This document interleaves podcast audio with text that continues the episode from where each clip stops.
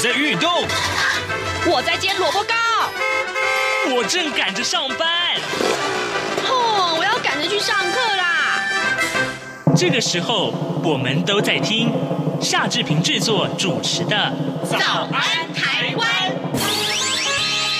早安台湾带给你最热门的时事访谈，最感动的人物专访，最直接的民意表达。对，让我们一起收听《早安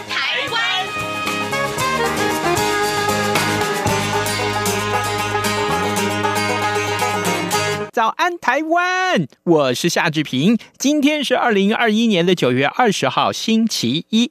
听众朋友们想必都还在中秋节的连假中休息哦。不过呢，今天志平仍然要为您锁定重要的新闻议题，做深入的探讨。待会儿志平要跟大家讨论的是新冠肺炎疫苗的混打问题。马上就请您收听今天的访谈单元。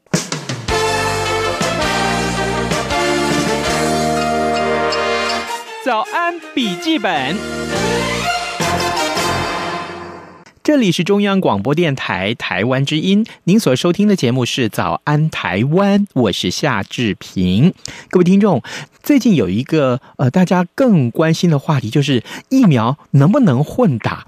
这也牵涉到呃很多的有关于疫苗的一些基本知识啊。呃，今天呢，我们要请一位专家来跟您来呃呃解说这个话题。这位学者呢，就是中华民国防疫学会的荣誉理事长王任贤理事长，您。早，早，我是王任贤，是，谢谢，谢谢理事长一早接受我们的访问。事实上，过去啊，有关于这个疫情的部分啊，呃，只要有关于比如说疫苗喽，好，免疫上面的问题，我们都会请教理事长。理事长，所以一开始我想先请您为我们听众解惑了，就是说。啊、这个新冠肺炎的疫苗啊，呃，它的混打的问题在很多国家已经都是事实了。但是我仍然想请教您啊，因为有听众在问我，他说疫苗真的可以混打吗？哈哈，那如果真的要混打的话，呃，有没有一些学理上面的前提条件一定要遵守？那呃，也许大家就在问说，哎，莫德纳喽。哦，A Z 咯，B N T 咯，交生啦，甚至于像高端啦、联雅这些疫苗，嗯，它从研发制成，那它的呃原理啊、路径啊、方式啊，各有什么样的不同呢？因为新冠病毒啊，它本身是一个新的病毒，嗯，新的病毒的话，基本上我们对于新的病毒用新的疫苗去打的话，新的疫苗一定要打两剂以上，嗯，因为一剂让它有反应。二剂让它有着床，嗯所以让它能够撑得久一点。所以二剂基本上只是在追加一剂，让它的效果能够持久。那如果对于一个老的疾病，那老的疫苗的话，基本上我们只是追加它一次。最标准的就像流感疫苗，嗯，流感疫苗每年我们都打一剂，有只有打一剂的话，当然没有所谓混打的这种这种议题存在。嗯，但是如果新的这个病毒才会出现，要要可不可以混打这样子的一个一个议题？那就现在台面上所有的新冠肺炎的疫苗来说，他们都作用在同一个标的，嗯？啊，不管你是 RNA 疫苗，还是腺病毒载体疫苗，还是所谓的次单位蛋白的疫苗，嗯，基本上都是作用在同个部位，同个就是所谓脊蛋白，嗯，那作用在脊蛋白的话，那一剂反应二剂追加的原理，那是对于同个标的，那当然是没有问题啊。对不对？所以混打在学理上来讲，对于新冠肺炎疫苗是绝对可以混打的，这个是没有问题的。只不过说混打了以后，有些可能会变得好一点点，有些可能变得好坏一点点。我想讨论最多的，也可能就是说混打了以后能不能增加咱们的效益？嗯，这个方面讲的话，所以害处基本上是没有。嗯，好处的话可能。或多或少，有的多一点，有的少一点，所以这个在学理而言的话，绝对没有问题，实物上也是可以做的。那我们现在我们国家的指挥中心为什么不同意或者迟迟的不想要开放这个混打呢？嗯，而且强调说一定要国外有很多的循证，我们才要去开呢？因为学历上已经是已经是可以的，他为什么要有循证呢？其实基本上我们的指挥中心，他骨子里他是想要说是给我们全国人民。先打到一剂的疫苗，因为这个全国人民先打到一剂的疫苗，这个是非常重要的。不要听有些人讲说打了一剂疫苗没有效，没有效，这个疫苗就不能够上市。不可能没有效，只是效果不能持久而已。但是你如果没有给全国老百姓每人都打到一支疫苗的话，是基本上来讲的话，这是对社会的一个很大的不公平。有的人打了两剂、三剂，有的人一剂都没有，嗯，就是有的人富到流油，有的人穷到脱裤子，开玩笑啊，嗯，这个这个政府的施政绝对会被骂死的，嗯，所以肯定是要从公共卫生的观点来讲，每个人一定要先打到一剂。那现在我们国家的疫苗就是可能不够嘛，嗯，所以说原则上来讲，它就它就不会开放二剂，也不会开放混打，因为开放二剂的话，我们比较好讲，因为二剂的话，二剂基本上来讲，我们就是哪个疫苗有，我们就打哪个疫苗，对不对？那那现在我们国家就是刚刚好，很多疫苗都只够先打一剂，嗯，你如果开放，你如果这个这个要开放二剂的话，二剂基本上的话就。没有办法有这个空间了嘛，所以老百姓也不会去争吵这个东西。但是你如果混打的话，混打现在是就一定有了，一定有它就可以打了。对对对。那我这个混这个，这个混这个，所以这个时候就会先把那个二剂哈，很多都会先用掉。但是我们知道，这二剂这个东西，虽然对于一般的国民来讲，嗯，它并不是那么重要，是。但是对于很多弱势群体，它是非常重要的。哦。弱势群体，打个比方来讲，就是我们在在在接种顺序里面的。第一类、第六类、第八类、第九类，嗯，一六八九原来都应该放在第一类的，只是很因为很多种种的因素，我们把第一跟第六撑开来了，嗯，撑开来中间插了很多大家耳熟能详的二三类 这些人进去哦。那其实这个东西在在如果要疫苗要打得快一点，那一六八九应该同一类，其他全部都是按照年龄层。按照我们的职业别来去给他接种，这样子比较合适一点。那在这种情况之下的话，在这种情况之下的话，我们国家由于它的观念上面，它要把第一季先覆盖，二季的话，对于这些人，就是一六八九族群呢，它是高死亡风险，因为它在社会来讲，对于新冠存在的一个社会，它是属于一个所谓的所谓的一个什么，这个高死亡的族群。所以这个等于是我们在。在新冠的社会里面，它是属于弱势团体。那政府的责任其实是照顾弱势团体。是哦，照顾弱势，因为一般老百姓可能不需要你那么多的照顾，但是弱势团体肯定要你照顾。所以在弱势团体里面，我们一定要给他打到二剂。所以其实我们国家的二剂跟一剂，基本上它这个概念就是说，一剂是维持一个社会公平正义，嗯，二 G 是维持一个弱势群体的公平正义。这个非常重要，两个可以。兼顾的，可以同时做到的。你只要算一算，我一六八九族群到底有多少人，你除以我们两千三百万人口，就知道我们一季跟二季的比例应该到哪里，应该到哪里比例。那从这里来看的话，这些人我们就要给他开放混打，或者要开放他的。二剂的那个接那个那个接种，这样子的话才能够保护这些政府应该有责任要保护的弱势族群。这个只要政府用点心就可以做得到，因为我们现在我们的全体全体的的疫苗来讲的话，基本上是够绝对超过两千三百万，所以绝对有这个能力可以先挪出来一些给他这些弱势族群进行接种。那这样子两方面并行的话。社会就比较不会有非议了，嗯，否则的话，你在这个时候你广泛的打一剂，然后严格的限制二剂，甚至限制混打，这个会真的会引起民怨，尤其是那些看到那些弱势群体没有二剂可以接种的这个群体来讲的话，老百姓看在眼里，就会觉得政府做事情怎么会这样子不公平？这个是不是很正确的？所以我希望政府能够好好的把这个族群的人。先给它做覆盖住，是覆盖住的话，大家的社会公平性就已经得到平衡了。然后剩下那些比较低风险的族群，大家说着办啊，大大家大家大家就慢慢慢慢再去把它补足就可以了。你看，像现在我们还是有很多族群并没有打到那个那个一剂疫苗嘛，可是这些一一剂疫苗的这个这这些族群，基本上它还是个低风险。低风险的话，所以他们的抗议声音就不是很大。你看现在抗议声音反倒是在什么？在老年人，在那些有风险的族群，所以政府那些人必须要给他照顾到，才能够减少一些民怨。好，所以老师，我可不可以呃稍微整理一下您刚刚跟我们说的这个呃相关解说的内容？就是说，在这个施打疫苗的策略上面，很重要的一个前提就是一定要先让全民打到第一剂。那这个呢，如果可以做的话，其实可以降低感染的风险，这是很重要的一个原则。当然，如果在讨论到刚刚老师您所说的第一、第六、第八、第九类的这些族群的话，那么原先他们就属于本来就是应该要赶快先呃打满疫苗的这个呃呃弱势族群，那么他们呢呃的这个公平性也必须要被兼顾。可是老师，那现在我们来看，有很多人是他根本就不想打疫苗的呀。你你应该有这种人吧？那怎么办呢、啊？有些人觉得说，对，这这些人就是要看情况了哈。哦，假如说这些族群里面，我们用其他人把他打到疫苗，一样可以覆盖到他。嗯，这叫做群体免疫的概念，是，就是我们大家打了也可以保护到你，一样的概念。所以这就是我们把所有的人都打到疫苗，所以理论就在这里。那大家都不感染的时候，你也不会感染，当然你也不会死亡。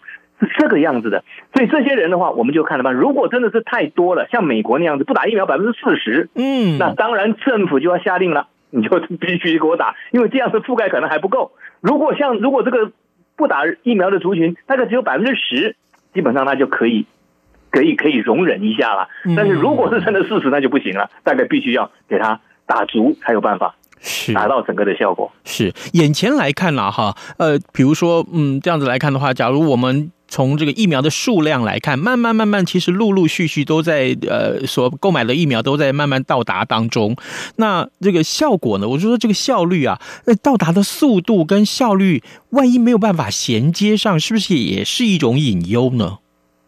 啊，这个当然，这个当然，嗯、我们现在所有的很多的民怨呢、啊，基本上都是因为。这个没有办法衔接到这个原因，因为我们国家的处境真的是比较艰难，对，所以买疫苗的时候当然艰难，因为我们在在台湾是国家的定位上有点问题，这个疫苗都是国家的一个一个一一个产物，所以说它必须国家跟国家谈。我们不要羡慕这个韩国，他能够去这样去谈这个疫苗，台湾要做到跟韩国那样子，可能是有点难度，最起码在国家定位上可能就有点问题。所以在这个上面的话，我们大家老百姓应该要去。多容忍，因为现在的疫苗基本上就是因为我们有一千五百万剂的这个 BNT 疫苗，经由民间团体的帮忙，能够拿到了这个疫苗，所以我们国家目前的疫苗，我个人认为在公共卫生上面来讲，应该是够的。嗯，在今年年底前，我估计这一千五百万剂疫苗达到达达呃达到了以后，我们国家就能够达到大概全民都有一剂疫苗。这个时候，中在在台湾的这个这种社会。基本上就是已经安全那个社会了。嗯，哦，好，各位听众，今天早上之平为您连线访问的是中华民国防疫学会的荣誉理事长王任贤。我们请理事长啊，呃，曾经多次在节目中为大家来解说有关于疫苗也好，或疫情之下啊，如何防疫啊，呃，很多的政策，呃，我们都请呃理事长为我们提出一些建言。那今天我们所讨论的其实就是疫苗的混打的问题啊，各位，呃，我相信刚刚呃理事长的解说您已经很清楚。了，就是呢，呃，疫苗的混打绝对不是问题，这是一个很重要的前提啊，因为啊，这个呃，这是一个新的疫苗，呃，老师有这样的告诉我们，所以呢，其实大家不用再去，嗯，比如说去抗拒哈、啊，去抗拒施打疫苗这个事情，呃，其实对自己也没有太大的好处，更何况呢，万一自己成为防疫的漏洞的话，诶。那那那可不是这所有的全民又要再来一次这个五月份的这个很可怕的三级防警戒啊，这也是非常恐怖的事情。我相信没有人愿意再落到那个生活的不方便当中。所以呃，这样子呃，李长，我想接下来继续请教您啊。那这个新的疫苗呃到的速度是这样子的呃，比如说可能有可能是衔接不上，不过应该是够。但一般的民众到目前为止最多的争议还。是在这个呃，好像政府的解说不够清楚啊。比如说，呃，我今天有有很多很多的这个梗梗图上面来传播，告诉大家啊，同样是这个呃 BNT 啊的疫苗跟这个 AZ 疫苗能不能混打？其实好像呃指挥中心有一套说法。结果现在呢，高端疫苗哈 要跟 BNT 来混打，却又可以了啊。目前台大正在做这个呃最重要的这个试验要开始了。老师，您对于这个整个政策的说明啊，这件事情是不是还有指挥中心还可以做得更完善、更好一点？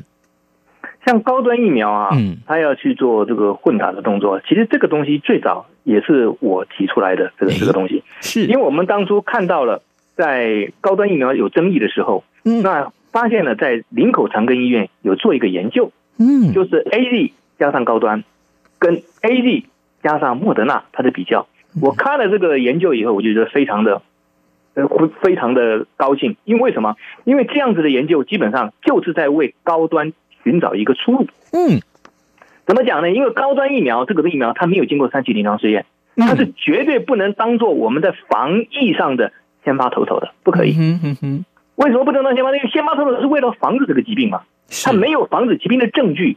然后那个政府如果推出来这个高端疫苗这样做的话，其实基本上老百姓会有疑虑的。嗯，果然不错。他就真正有疑虑，是，所以他应该这个 EUA 给的时候，应该不要发给他先发投手的 EUA，哦，应该要发给他等这个研究做完了以后，发给他救援投手的 EUA。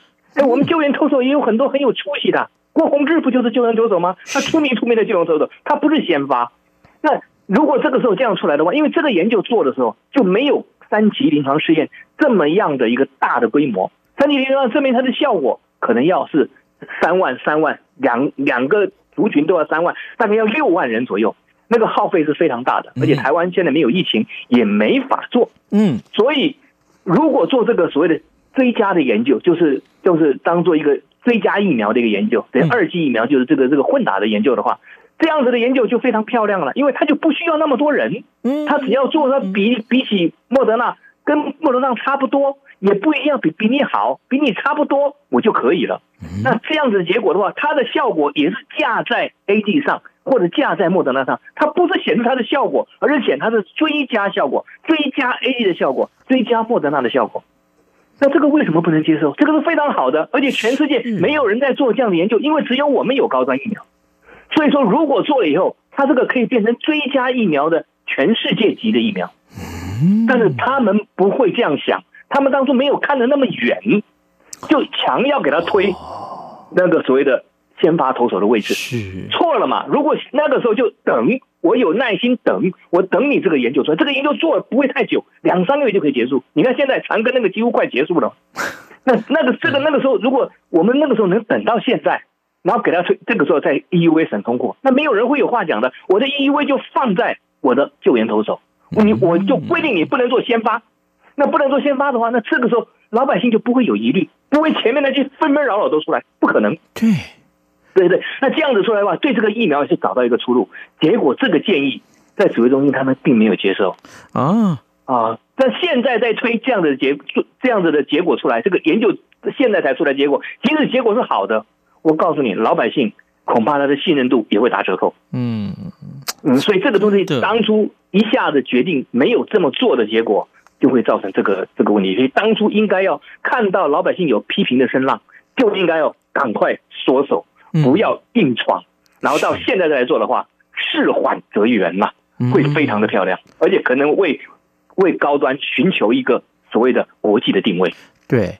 不但找到它的国际定位，同时，呃，目前啊，就是自从呃这个呃 BNT 进来之后，有没有这个突然打高端的人一下子锐减？这个也让我们觉得，这新闻圈就坦白讲，就看到这种情况，觉得傻眼了。那这这代表什么呢？呃，是不是大家就？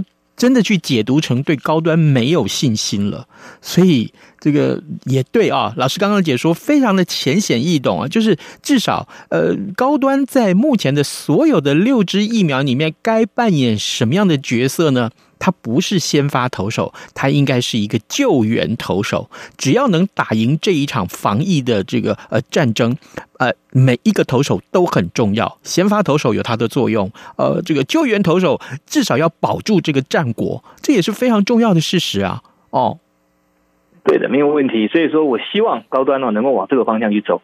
那这个方向走，不但能够。卖到台湾，而且能够卖走向全世界，这是个好事。嗯，更何况这个全世界目前疫苗还是缺的呀，嗯、对不对？尤尤其有一些国家，呃，真的坦白讲，他们第一季恐怕覆盖率都没有办法达到那么高呢。嗯哼，哎，老师，所以提到了覆盖率这件事情，呃，长久以来一直也有这个听众在问啊，啊，就说，比如说，呃，是。疫苗的覆盖率，比如说要到六成，至少到七成才够安全。那目前来看，如果没有这些个啊、呃、疫苗，疫苗数量是不够的，或到量的这个情况是比较这个呃缓慢的，那怎么办呢？嗯，有没有一些建议是可以给我们的民众的？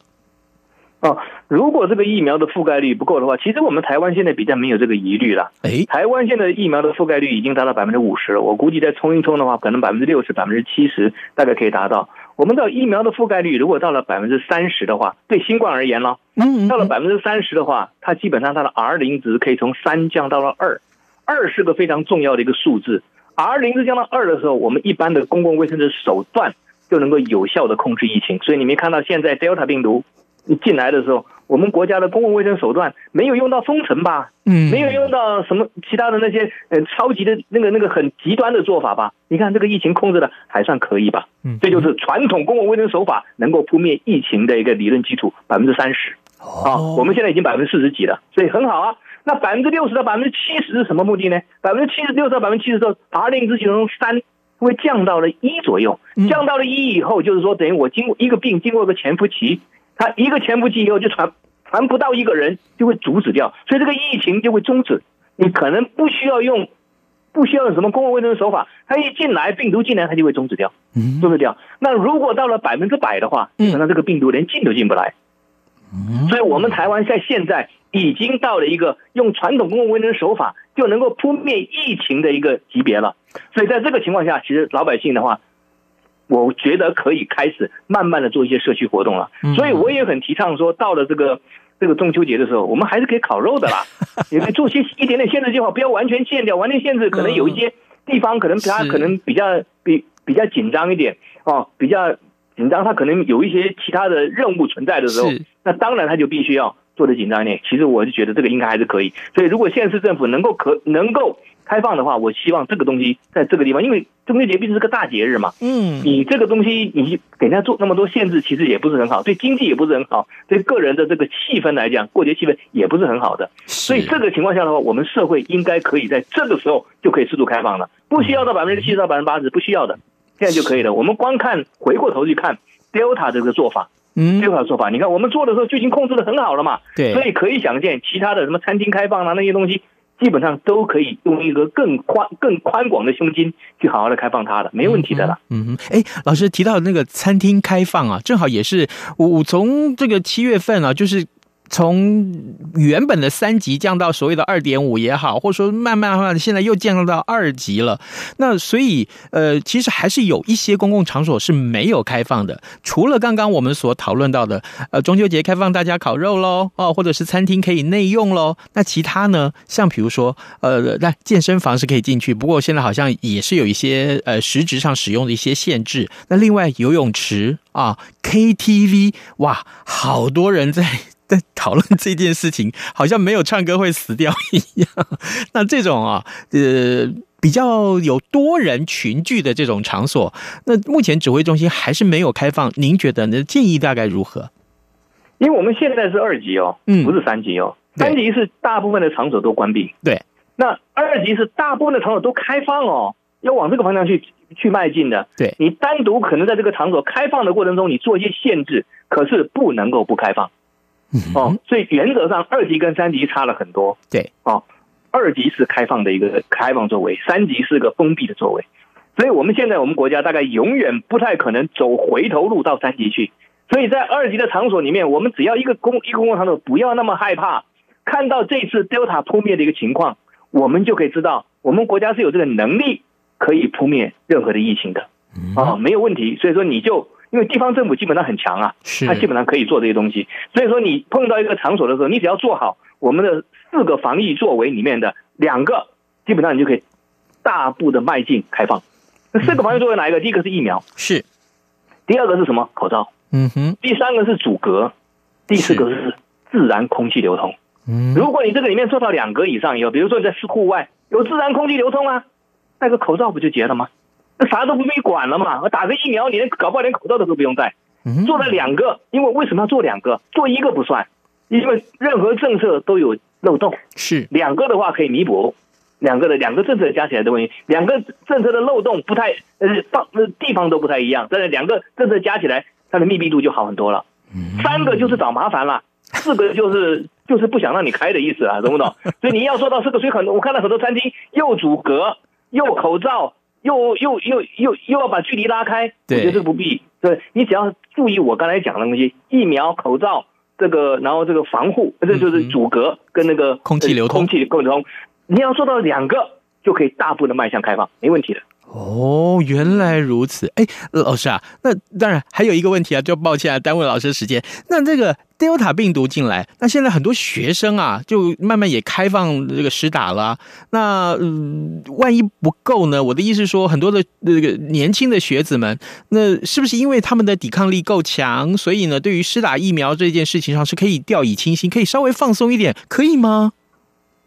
呃，我们在这个。Delta 病毒啊，基本上来讲，它比较像是个像流感，对，所以我们要用流感的思维去想它。嗯，我们的流感的话，流感有个疫苗叫流感疫苗。嗯，流感疫苗现在就跟我们现在对 Delta 病毒用的那个什么二代疫苗，或者是说我们现在要用的这个这个这个这个疫苗接种，大概有异曲同工之妙。我们来看看流感疫苗的一些接种，它有几个要点，是它它有三个族群要接种，是第一个族群是老年人。老年人有心肺疾病的人，这个这批人他们什么意义？他们基本上他们对疫苗的反应是特别差的。嗯，老年人反应对对疫苗反应特别差的，但是老年人他的效果是最好的。为什么？因为他是会死就在这个族群，所以我们这个族群里面虽然他反应不好，所以我们这个族群因为特别容易死，所以我们还是把它列在第一优先。所以你看到没有？接种疫苗不是看它效果好不好的，嗯，而是看它的效果，就是它的本益比。它的 cost effective 到底好不好？嗯哼，哦，所以流流感疫苗对于老年人是这样子的概念。那第二个族群就哪里呢？就是我们的小孩子。是小孩子流感疫苗的话，在小孩子流感疫苗，流感跟这个新冠，在年轻人基本上他的死亡率都是低的。嗯哼，他的住院率可以高，但死亡率低。为什么？因为新冠跟流感它同样的问题，就是它的造成死亡都是免疫反应。我们小孩子的免疫反应也是不好的。所以病毒会跟你和平共存。是，我们是免疫太强才会造成你死亡的。免疫太强就是成年人，他们免疫很强，所以常常死都死在这个族群人。那老年人是因为有基础病，他也会死。那小孩子刚好他又没有基础病，他反应又不强，所以他不会死。嗯，但是这个族群，他因为他免疫免疫比较差，对这个新冠或者流感的免疫力比较差，所以他会带这个病毒以后，会排出的时间会很长。大概呢，成人。带流感病毒可以排出七天，哦，小孩子排出二十一天，所以看到没有，每一次的流感大流行都是从九月份开始，嗯嗯，学校开学，啪啪啪，什么学校，小孩子是不太懂得那个怎么样做防疫的，对对对，啪啪啪弄了以后，就把这个病毒再传回家，传回家里面家长以后再传回机关，所以它一定是这样子的过程，所以我们这次看到开学就产生了新北的幼儿园的感染爆发，我们就很担心，你看看这个这个流这个轮回又出来了，嗯，从小孩子到到到。到到家庭，再到社区，对哦，所以这样子的一个流行就马上出来。所以说，小孩子打疫苗，它的目的在哪里？并不是为了救小孩子，为了救整个社会，它是为了你减少你的病毒排出嘛。你打了疫苗，你病毒排出可能就可以变到七天，跟成人一样。那这样子的话，你的你的这个对公共卫生的危害就比较重，是减少它的传播链的。那再来一个成人，那再来一个就是医护同仁，医护同仁他的目的是为了保护病人的。因为病人不能打疫苗，医护同仁打了疫苗以后，就可以防止这个流感或者新冠传给这个这个这个病患，所以这是个医疗质量的概念。所以你看到没有，三这个疫苗打的三个族群，它的意义都不同。老年人为了防止死亡，小孩子为了防止传染。嗯，那如果成年如果医护同仁是防什么？是防止你传给病人，防止你传给病人。所以他们的意义各不同。所以现在我们打新冠打在小孩子。打在幼童一样的道理，也是这个东西，因为都是从你们这边传出去的，因为你们从学校开学，每年从学校开学就开始传了，传到家庭再传到机关。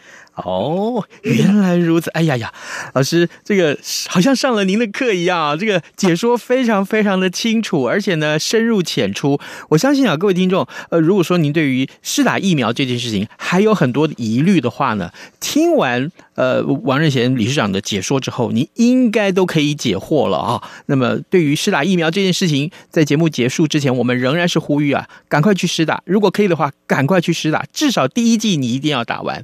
呃，对自己造成一个非常好的防护网啊，就至少呃，即便感染了，同时也不会有严重到要死亡的这种情况。我们今天呢，呃，为您连线专访的是中华民国防疫学会的荣誉理事长王任贤，我们也非常谢谢理事长跟我们的分享，理事长谢谢您。谢谢各位听众，以上就是今天的早安台湾，谢谢您的收听，咱们明天再会喽。